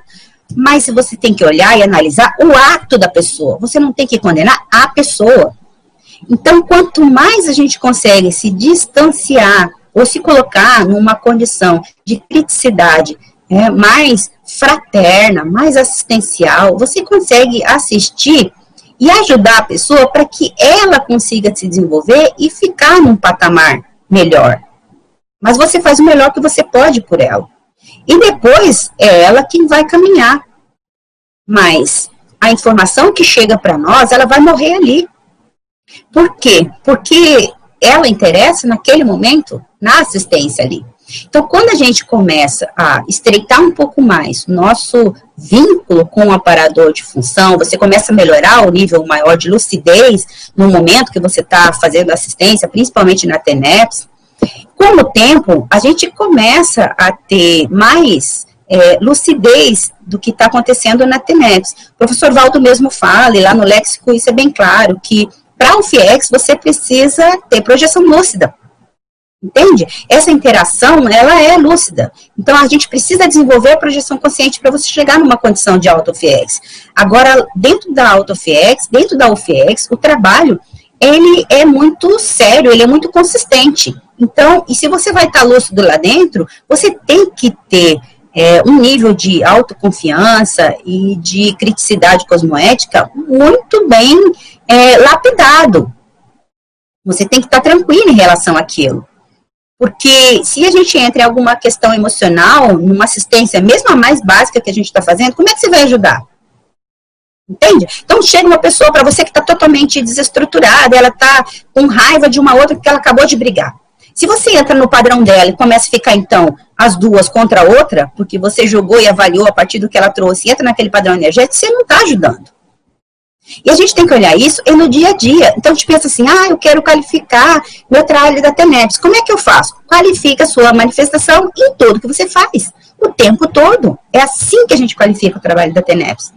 É começando por você, é olhando o saldo daquilo que você faz. E às vezes, a gente vai acertar sempre? Não, a gente não vai acertar sempre. A gente tem que olhar o saldo e ver quando a gente não acerta, o que, que eu preciso fazer para poder dar uma resposta diferente da próxima vez. Esse é o aprendizado. Então, eu penso que é mais ou menos por aí. Alguma outra pergunta, Hernani? Sim, tem, tem algumas aqui, bastante perguntas. É, essa pergunta aqui vem lá de Conceição dos Ouros, Minas Gerais. É, professora Gisele, com toda a sua teática e verbação, pode, pode falar mais a respeito do parágrafo? São dois parágrafos que ela pede. Tá. Parágrafo amparador, os dois da primeira página. É amparador e parapsiquismo. Amparador. O vínculo entre a consciência parapsíquica e o amparador de função ocorre a partir da disponibilidade assistencial e a competência técnica da consciência para as tarefas a serem desenvolvidas. Ninguém pode doar o que não tem. Aqui, a gente até já falou um pouquinho sobre isso. É, para você fazer assistência e para você ter amparo de função, você tem que se disponibilizar para assistência. O amparador não vai ficar o tempo todo com você se você não tem disponibilidade para ele. É, para que, que o amparador vai ficar disponível para você durante 20 anos, é, em que você tem a intenção de fazer TENEPS, se você não decide, não, a partir de agora eu vou fazer TENEPS? Ele não vai ficar ali, tem muita assistência para ser feita. Então, a primeira coisa é a questão da autodisponibilidade. E eu já falei até um pouquinho na resposta anterior, a questão da competência técnica é o alto investimento que você faz. Então, eu quero fazer TENEPS, ou quero fazer determinada doação de energia. Se eu não faço nem o estado vibracional, como é que eu vou conseguir manter a minha rigidez para poder fazer um trabalho mais sério, mais qualificado? Então, você tem que observar em você o que, que você precisa fazer, quais são as competências e as habilidades que você precisa desenvolver para a assistência que você vai fazer. Então, por exemplo, é, as habilidades que o Hernani tem, as habilidades que a Fran tem, que a Marina tem, que a Terezinha tem, muitas vezes são muito diferentes das que eu tenho. Mas, dentro daquilo que cada um pode fazer, quando a gente tem um trabalho em grupo, aquilo fica tudo mais otimizado. Então, você tem que olhar é, quais são os seus trafores que você pode aplicar na assistência que você vai fazer. Qual é o tipo de assistência que você vai assumir? Então não adianta eu querer, eu enquanto psicóloga, querer assumir um trabalho de um engenheiro, eu não vou conseguir. Eu tenho que assumir, então, um trabalho da psicóloga. Ou seja, eu tenho que assumir as tarefas assistenciais onde eu sou especialista, onde eu dou conta de fazer. Quando eu faço isso, eu ajudo o grupo. Entende? Então, eu penso que é mais ou menos por aí. Ninguém pode doar que não tem, exatamente o que eu acabei de falar. Né? Então, se eu sou psicóloga, não adianta eu querer ir lá fazer uma parede que eu não sei fazer aquilo eu não tenho especialidade naquela área para poder fazer. Agora, parapsiquismo. O investimento no desenvolvimento do autoparapsiquismo aproxima a consciência assistente da autorrealidade intraconsciencial, reduzindo os efeitos da mesologia e do restringimento intrafísico. A gente já falou um pouquinho sobre isso é, no início, hoje, do epicentrismo em debate, que é justamente isso. A partir do momento que você investe no desenvolvimento do seu parapsiquismo, você consegue interagir melhor com a multidimensionalidade. E você começa também a recuperar os cons, então você começa a se aproximar muito mais da sua autorrealidade do que você está nesse momento. Eu posso assumir, por exemplo, uma posição confortável de achar assim: ah, tudo que eu já aprendi tá bom, eu estou conseguindo ter uma boa desenvoltura no trabalho que eu estou fazendo, tá ótimo. Agora, se eu quero de fato sair dessa limitação intrafísica, eu preciso investir então no meu parapsiquismo. Não tem outra forma. Ninguém vai evoluir por mim. Ninguém vai recuperar cons para você, entende? Então nós temos que fazer esse alto esforço dentro das competências que nós temos, das habilidades que nós já desenvolvemos, para definir então qual é a técnica, qual é o método, qual é a ferramenta que eu vou utilizar, então, para catalisar o meu autoparapsiquismo, para desenvolver o meu autoparapsiquismo. Quando você faz isso e você se organiza, então, para esse alto investimento, você consegue se aproximar mais daquilo que você é. Por isso que a gente deixa, então, e vai eliminando aos poucos as possibilidades das mimeses dispensáveis, porque a gente começa a ficar muito mais lúcidos através da recuperação de cons que nós fazemos, então. Ok? Ok. É, aqui de Curitiba, é, parabéns a todos os EPICONs que participam. Essa eu mesmo vou responder, viu, Gisele? Parabéns a todos os EPICONs que participam do Epicentrismo Debate, mas estamos sentindo a falta dos demais EPICONs. Seria bom para que todos os demais, seria bom para todos que todos os demais EPICONs participassem, dentro do possível da disponibilidade de cada um. É, nosso amigo aí, você tem razão, a gente tem falado com os EPICONs é, da importância de todos participarem, né? É, mas a gente sabe que está numa fase difícil para alguns deles, muitos deles são médicos, esse período de pandemia tem demandado muito trabalho de alguns EPCONs, então nem todos puderam participar ainda, mas todos no seu devido tempo, dentro das suas agendas, vão participar sim. E eles acompanham é, o trabalho mesmo na, é, na, na, na, disponibilidade ou fora do dia do, do, do debate em si, tá? Só para a gente atualizar, é, já, esse é o epicentrismo debate número 40. Né? Até agora já se apresentaram 20 epicons diferentes né, dentro desse, desse, é, de, desses 40 é, encontros. Né? Mas nós temos 48 epicons, então ainda muitos ainda vão, vão aparecer e mostrar a cara por aí. Tá? Mas obrigado pela sua pergunta e a gente vai levar isso lá para a reunião do conselho para que todos também recebam a sua reivindicação aí. Agora aqui, é, mais uma pergunta. É, professora Gisele, quais a sua, essa pergunta é, ela veio lá pelo chat, tá? Então a gente não sabe qual é a cidade. Mas, é, quais, quais as suas dicas para que possamos, décadas após a nossa ressoma, retomarmos e fortalecermos os vínculos com a nossa paraprocedência, seja de curso intermissivo ou não? Bom, nós já falamos um pouquinho sobre isso também, mas eu vejo que é aprofundar no seu autoparapsiquismo. Porque a partir do momento que você começa a ter mais projeções lúcidas, você começa a tirar mais partido das experiências que você tem. No meu caso, como eu citei, é, as projeções que eu tive no curso intermissivo, que foram as retrocognições mais sérias que eu tive, foi a, porque você acaba tendo é, um direcionamento melhor do trabalho que você está fazendo, foi por meio da projeção lúcida. Quando você faz isso, que você começa a ter projeção, você começa a ter, então, mais lucidez daquilo que você fez extrafisicamente antes de ressomar, Mas também começa a encontrar as consciências que são suas amigas extrafisicamente e que você não tem a possibilidade aqui na dimensão intrafísica. Então, seus parapreceptores, seus professores, seus colegas, as consciências amparadores que estão trabalhando junto com você. Então, vale a pena esse esforço. Por quê? Porque a partir desse momento em que você está atuando lucidamente na dimensão extrafísica, principalmente por meio da projeção consciente, você começa então a perceber não só os laços de afinidade, os vínculos, que é o que a gente está trabalhando hoje aqui, mas também a perceber e a interagir melhor com o nosso local, que é de fato né, a nossa para-residência, ou é, o local extrafísico de onde nós viemos antes de ressomar nessa vida intrafísica, a nossa para-procedência. Isso é muito importante para a gente. Por quê?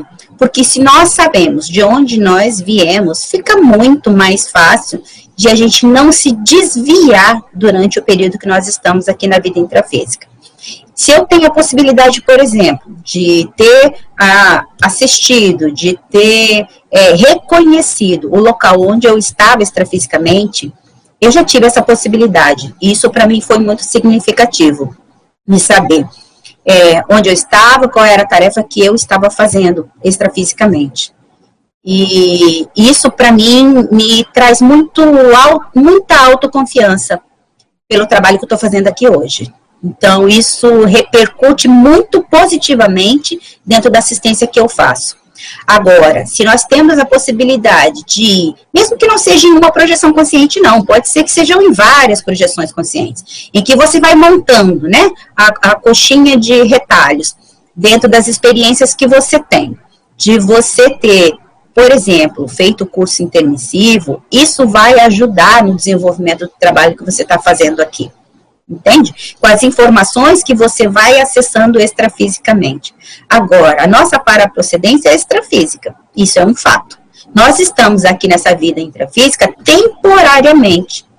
Agora, você pode me perguntar assim: ah, mas Gisele, mas tem pessoas, então, que são do terceiro tempo, né? Como o professor Valdo falava, que são consciências que não passaram pelo curso intermissivo, ou seja, não estavam no curso intermissivo extrafisicamente antes da ressoma, mas que vão ter acesso às informações, por exemplo, da conscienciologia, e a partir daí, né, quando eles dessomarem, vão ter a possibilidade de fazer um curso intermissivo. Não importa é, para você, nesse momento agora, é, se você não tem rememoração de onde você estava, é, a prioridade, e por isso que eu disse não importa, nesse momento agora, não é o seu passado, é o seu presente. Então, se você tem lucidez nesse momento de quem você é, e você reconhece que você é uma consciência em evolução, e que você pode otimizar, então, a sua evolução a partir da interassistência, a partir do seu alto esforço, da sua dedicação, então, à interassistência multidimensional, porque você já sabe que a sua interação não é mais só intrafísica, de que aquilo que você faz reverbera extrafisicamente para as consciências, através das suas energias, através da sua pensanidade, você assume então a responsabilidade né, pelo seu caminhar evolutivo. Quando a gente faz isso, a gente abre as portas, então, para a gente alçar novos patamares. É a mesma coisa da criança que está lá na escola. Ela está lá no ensino fundamental. Mas ela não vai ficar no ensino fundamental a vida toda, a não ser que ela queira. Mas ela vai caminhar, ela vai amadurecer, ela vai ter estrutura cognitiva melhor para ela ter novos aprendizados. Então, ela vai ter um ganho dentro daquele processo que ela está tendo com o amadurecimento que ela tem intrafísico, fisiológico. Agora, se ela tem um pouco mais de lucidez e ela percebe que existem muitas possibilidades, ela faz esse autoinvestimento e ela vai caminhar. Então, assim, cada pessoa é que vai definir o ritmo da própria autoevolução. Você pode querer falar, não, eu entendi que tem multidimensionalidade, mas eu tô confortável do jeito que eu tô, tá tudo bem. Então você pode passar essa vida inteira dentro né, desse patamar. E você vai definir esse ritmo. Agora você pode falar, não, eu quero melhorar, eu quero caminhar. Se eu não tive um curso intermissivo, eu quero então, na próxima, é, no próximo período extrafísico, eu quero participar de um curso intermissivo, eu quero continuar evoluindo. Você é que vai definir esse ritmo. E a partir desse momento, quando você faz isso, você vai ter os professores que você precisa naquele momento, igual a criança. A criança no ensino fundamental, ela vai ter um tipo de professor, de preceptor. Quem chega na faculdade tem outro tipo de professor. Uma, especifica, uma especialidade, uma tecnicidade diferente, mais adequada àquilo que você precisa. Extrafisicamente é a mesma coisa. Então, se você quiser ficar numa posição confortável, você vai ter às vezes, né, é, dentro da relação intrafísica, pessoas que estão vinculadas a você com aquele mesmo padrão, extrafisicamente também. Mas se você caminha dentro do processo evolutivo, principalmente colocando a questão da assistencialidade como um foco, como objetivo, você vai ter amparadores também vinculados ao trabalho que você está fazendo. Por isso que o professor Valdo, ele brincava com a gente assim, é, cada um tem um amparador que merece. É mais ou menos isso daí. Conforme você caminha, você vai tendo, então, é, a sua volta, intrafisicamente e extrafisicamente, é, consciências, então, afinizadas com o padrão que você manifesta. Hernani? Aqui de Curitiba, é, você comentou sobre as automimeses que ainda podemos estar repetindo. Você, é, como podemos escarafunchar nossas automimeses atuais, ainda despercebidas por nós? Como evitar nossos autoenganos ainda presentes? Tem um verbete que eu escrevi, que é assistência autoenganadora, que eu falo um pouco sobre isso daí. E, aliás, lá dá para aprofundar um pouco mais sobre isso. Essa questão da automimese. Vamos pensar assim, nem sempre a automimese ela é negativa. Por exemplo, se você é, atua num trabalho de médico e há várias vidas você atuou nessa função de médico. Ela é uma mimese para você? Pode ser uma mimese para você. Mas o saldo e o resultado que ela traz, ele é positivo. Então tá tudo certo. Agora, você tem que olhar se aquilo que você faz ou aquilo que você está repetindo, se aquilo traz para você uma condição de estagnação ou se aquilo traz uma condição nosográfica. É isso que nós temos que observar. Qual é o saldo da atividade que você realiza? Ah, mas eu, eu faço isso porque eu gosto muito, eu, eu adoro andar de asa delta, é tão bom, me sinto livre, é uma maravilha, né? Só que você está colocando, é, se colocando numa condição ou numa possibilidade que você pode ter um acidente e você pode dessomar, né? Você pode morrer, descartar esse corpo físico. A partir do momento que você assume determinado tipo de tarefa ou de atividade, que aquilo, embora possa trazer algum tipo de prazer para você, né, pode, possa se representar algum tipo de prazer, você tem que olhar o saldo que aquilo gera dentro do que você está fazendo. Então, por exemplo, tem gente que ah, tem é, uma tendência a fazer determinada atividade, aquilo não traz prejuízo para ela, mas também não traz benefício nenhum. Aí você tem que olhar, mas vem cá, eu uso meu tempo do dia para fazer essa atividade, são quatro horas por dia que eu uso para poder atender essa necessidade minha. Mas aquilo que você está fazendo, ela está sendo, trazendo algum benefício assistencial, nem que seja para você, porque se não está, tem alguma coisa errada, entende?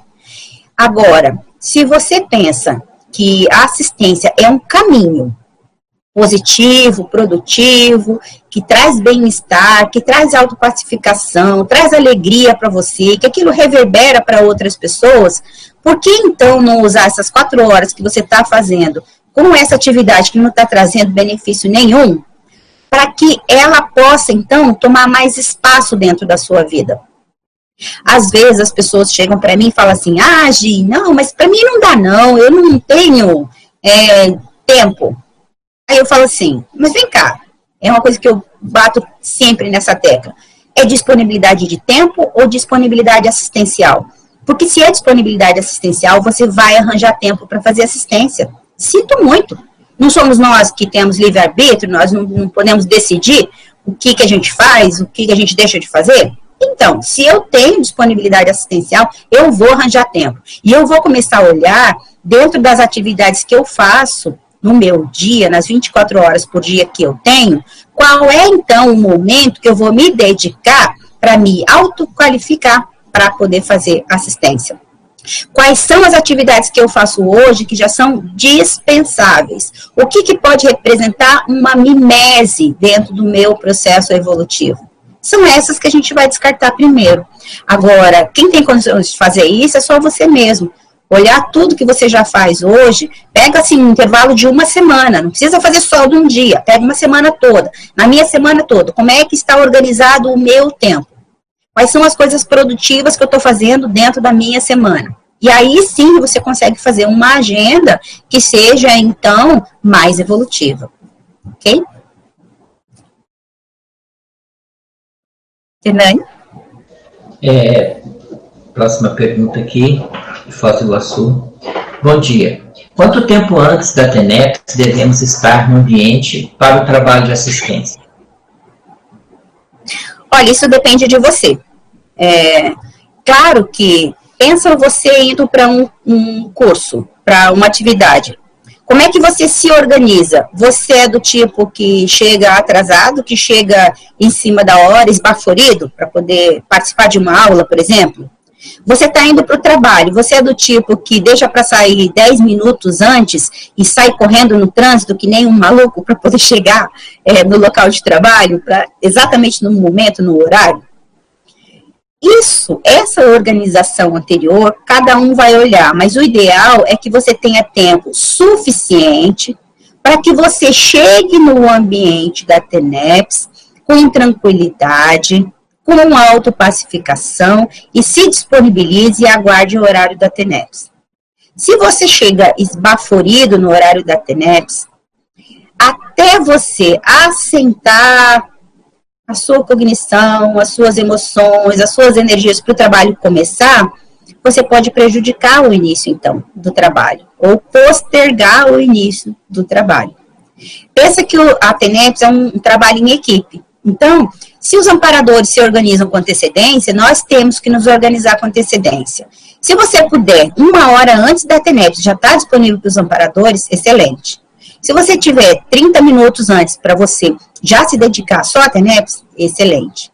Por quê? Quanto mais você se organiza, mais você deixa o ambiente da TENEPS homeostático, tranquilo para assistência ser feita, melhor usando a analogia que eu fiz lá, quando você vai para o trabalho. Se você chega esbaforido, até você entrar no ritmo da tarefa que você precisa fazer, demora um tempo. Então, o ideal é que a gente consiga fazer isso antes, que a gente consiga fazer isso com antecedência.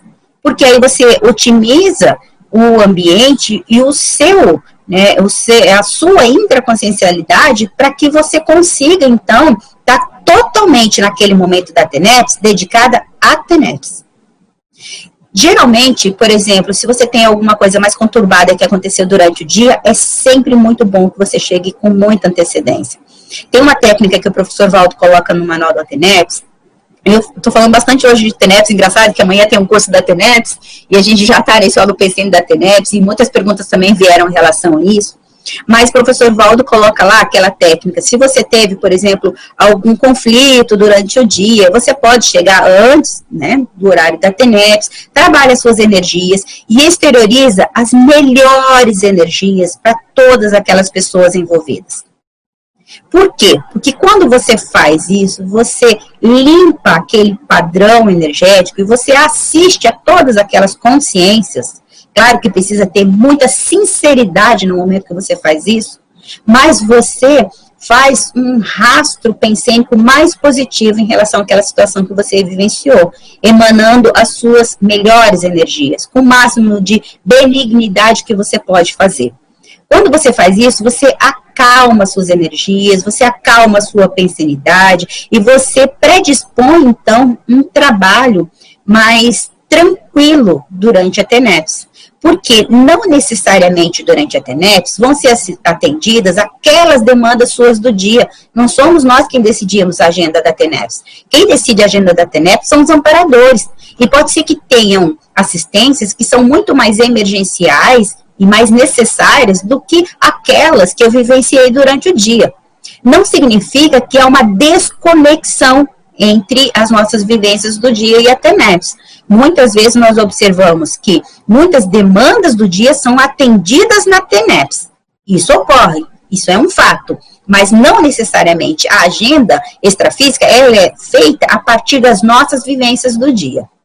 Muitas assistências que são feitas, às vezes continuadas, é, têm relação não necessariamente com alguma experiência nossa, às vezes pode ser uma assistência prioritária, mas que tem afinidade com a assistência que você faz prioritariamente, com a sua singularidade assistencial. Então, ela vai ser atendida na sua TENEPS. Mas é claro, tem relação com você? Tem relação com você, senão o assistido não viria para você assistir.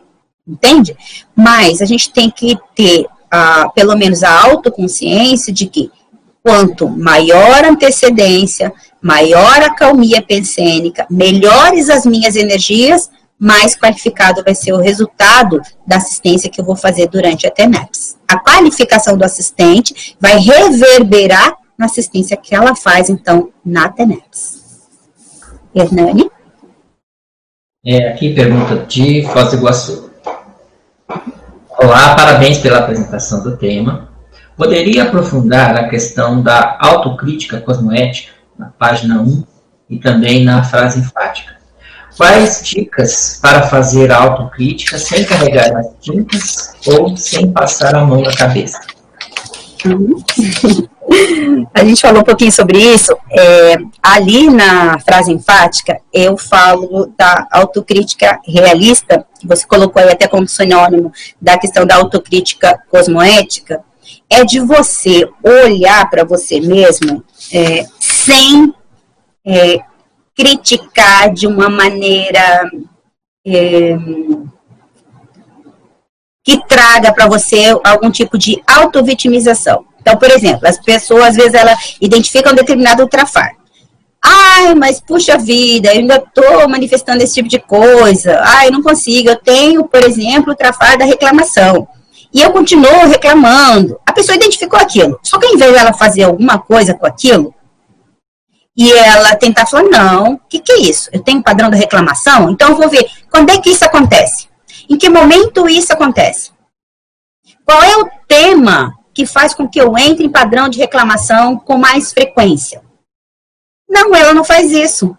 Ela entra no processo de auto-vitimização. Ah, mas eu sou assim, você sempre é assim, e eu manifesto assim. Então, ela assume aquilo, ao invés de ela fazer alguma coisa com aquilo. Não, ela entra em processo de autovitimização. Eu atuo numa função, aqui no trabalho da conscienciologia, uma das coisas que eu faço é o apoio ao voluntário ao aluno, que é o AVA. E boa parte dos casos que eu atendo ocorrem com frequência a questão da desvalorização dos trafores da pessoa, e em muitos casos, processos de autovitimização. Então, por exemplo, a pessoa, ela criou um conflito com uma outra, e aquilo estava prejudicando o trabalho, e prejudicando o trabalho, prejudicando a ela mesma e prejudicando o outro também. Conflito sempre traz prejuízo para todo mundo. E ao invés da pessoa, ela parar, fazer um, uma análise, uma autocrítica, que seja realista, que ela veja, não, realmente, eu estou com uma postura beligerante mesmo, eu estava querendo, de fato, brigar com o outro eu estava querendo que ele aceitasse a minha ideia, porque eu acho que a minha ideia é melhor. Né? Às vezes até com postura autoritária. E a pessoa, ao invés de olhar e observar aquilo, fala, puxa, realmente, isso daí não é bom, não traz um saldo positivo nem para mim, nem para ninguém. Então, eu preciso fazer alguma coisa com isso. E eu preciso ver quais são os mecanismos que desencadeiam, então, esse trafar, que está me prejudicando e prejudicando o grupo. Não, ela não faz isso. Ela fala, ah, tá, mas eu sou, eu agi com agressividade, mas agora ninguém gosta de mim, ninguém me ama, as pessoas estão me olhando diferente. E a pessoa vai para outro caminho. Não é assim que a gente resolve os trafares. É olhando os trafares de frente, procurando muitas vezes ajuda técnica. Nós temos a consciencioterapia, que faz um trabalho muito significativo, muito sério para ajudar nesses casos, em que a pessoa ela vai olhar o trafar, mas ela não vai nem fingir que não está vendo, tapando o sol com a peneira, e ela também não vai entrar em processo de auto-vitimização nem colocar a culpa no mundo em relação à manifestação dela. Ela vai olhar realisticamente aquilo, vai observar quando aquilo acontece e como ela pode fazer para dar respostas diferentes para superar então aquele trafar. Entende? Por isso que eu já passei pela autoconsciência terapia, eu indico a todo mundo, vale muito a pena quando você quer aprofundar determinado traço, você quer olhar mais para você de uma maneira mais realista. Mas também tem o trabalho da Consus, com a questão da conscienciometria, que também vale a pena esse alto investimento. Por quê? Porque aí você não precisa usar máscara para você mesmo, é você com você mesmo. Entende? É você olhar para dentro de você, de uma maneira mais séria, sem autossabotagem, para olhar quais são as coisas que precisam ser melhoradas, mas principalmente para admitir os autotrafores e assumir a responsabilidade pelos autotrafores. Aí sim, você vai ter competência para você superar os trafares.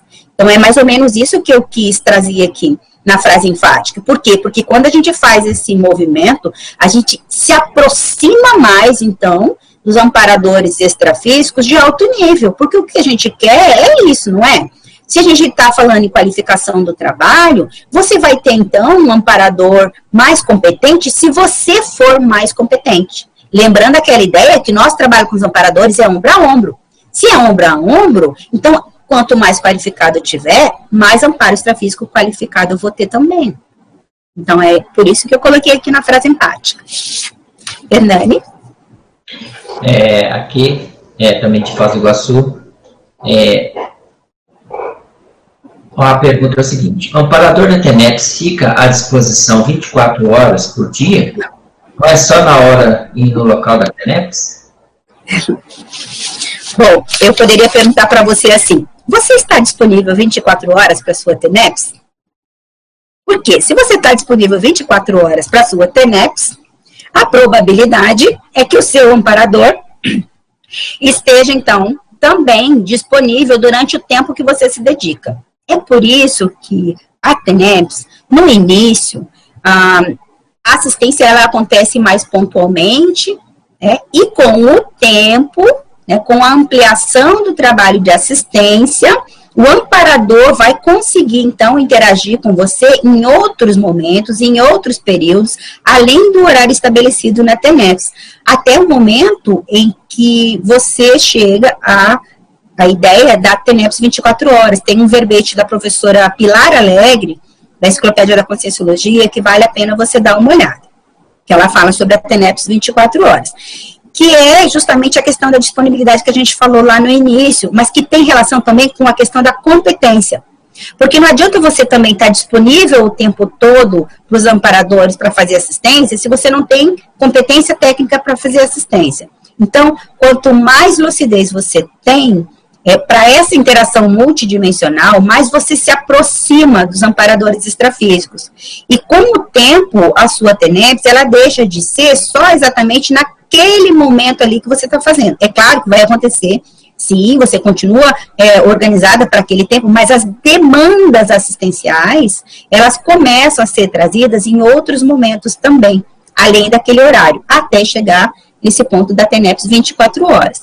E claro, conforme a pessoa se qualifica, ela tem maior competência, ela começa a ter projeções lúcidas durante a TENEPS, nos atendimentos, ela começa a caminhar então para autofiéis. Ela melhora a questão do epicentrismo consciencial, ela assume o epicentrismo consciencial, ela investe na autodesperticidade, então ela se qualifica, tem mais gabarito para ela, então, assumir uma condição de autofiex.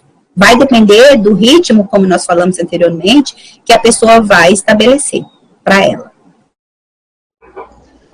Pergunta aqui do Rio de Janeiro.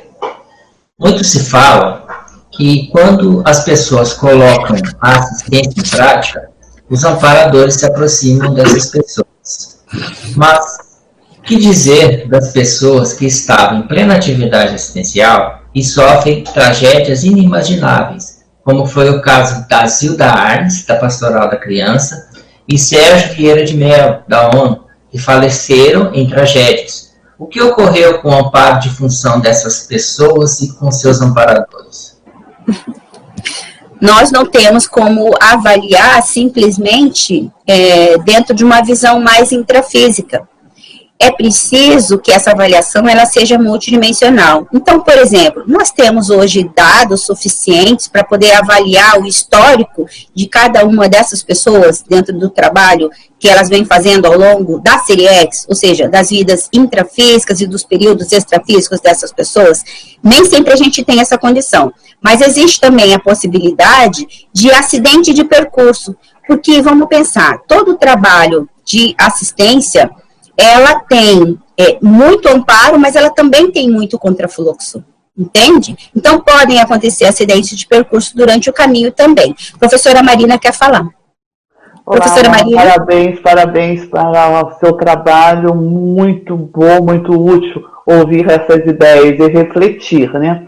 Eu sei que nós estamos em cima do lance, Hernani, mas eu gostaria de só lembrar, só complementar, né, a, as colocações que você fez a respeito dessa interpretação. Para a pessoa que fez a pergunta, a gente conseguir refletir, porque eu também tenho estudado muito esse assunto, né? E, inclusive, o professor Valdo e também tem eh, eh, alguma literatura já colocando a ideia de que aqui no intrafísico, a humanidade, devido a esse pouco esclarecimento consciencial, multidimensional que se tem, a, a, a possibilidade é analisar tudo com o paradigma intrafísico. Então, quanto mais décadas tiver a vida da pessoa, é sinal que a vida foi muito boa. Observe, olhe bem, pode ser que não seja assim. E uma das vantagens, quando a dessoma é cedo, como foi o exemplo que a pessoa que está perguntando colocou, é uma possibilidade mas é uma possibilidade que eu vejo muito inteligente, muito lógica. Quando nós estamos jovens, o corpo está funcionando, o cérebro pensa com muito mais facilidade, as percepções né, é, é, estão muito mais aguçadas. Então, na hora que ocorre essa dessoma, se não for é patológica, se não for induzida por patologias, a consciência sai do corpo e ocorre o fenômeno da dessoma, ela está lúcida, ela já dá continuidade ao processo evolutivo dela sem interrupção. Pense bem, vale a pena, não é, Gisele? Acho muito bom.